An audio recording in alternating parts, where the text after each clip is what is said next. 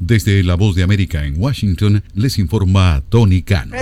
Al entonces presidente Donald Trump no le importó que los simpatizantes de un mitin del 6 de enero de 2021 que precedió al asalto al Capitolio de Estados Unidos estuvieran armados, incluso con rifles del tipo AR-15, testificó este martes una ex asesora de la Casa Blanca. En cambio, Trump expresó su enfado por el hecho de que el servicio secreto, encargado de proteger al presidente, usara detectores de metales para mantener a las personas armadas fuera de la zona vallada en la que pronunció un encendido discurso en el que repitió sus falsas afirmaciones de que su derrota era el resultado de un fraude electoral. Así lo expresó Cassidy Hutchinson, una asesora de Mark Meadows, entonces jefe de gabinete de Trump.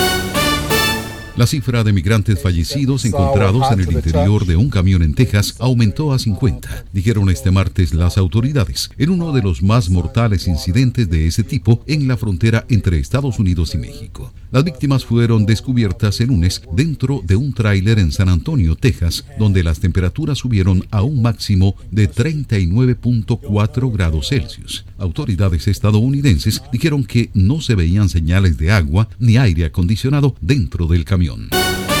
Estados Unidos impuso este martes sanciones a más de 100 entidades y prohibió importaciones de oro ruso nuevo en concordancia con los compromisos asumidos por los líderes del Grupo de los Siete esta semana para castigar aún más a Rusia por su invasión de Ucrania. Escuchan una producción de La Voz de América. El presidente Joe Biden recibirá a su homólogo mexicano, Andrés Manuel López Obrador, para conversar el 12 de julio, informó este martes la Casa Blanca, con la migración en la agenda después de otra tragedia de tráfico de personas. Al menos 22 mexicanos se encontraban entre las 50 personas que murieron en y alrededor de un camión remolque encontrado abandonado el lunes en un calor sofocante en el estado estadounidense de Texas, dijo López Obrador a la prensa.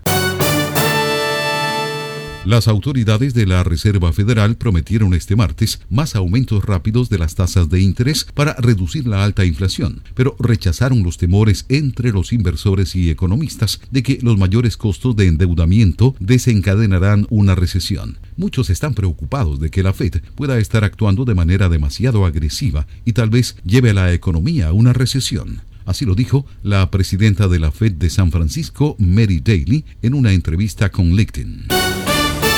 Desde su debut en una granja rural en Tennessee hace dos décadas, el Festival de Música y Artes de Bonnaroo se esforzó por ser uno de los festivales de música más ecológicos de Estados Unidos, invirtiendo en reciclaje, energía solar y otras mejoras.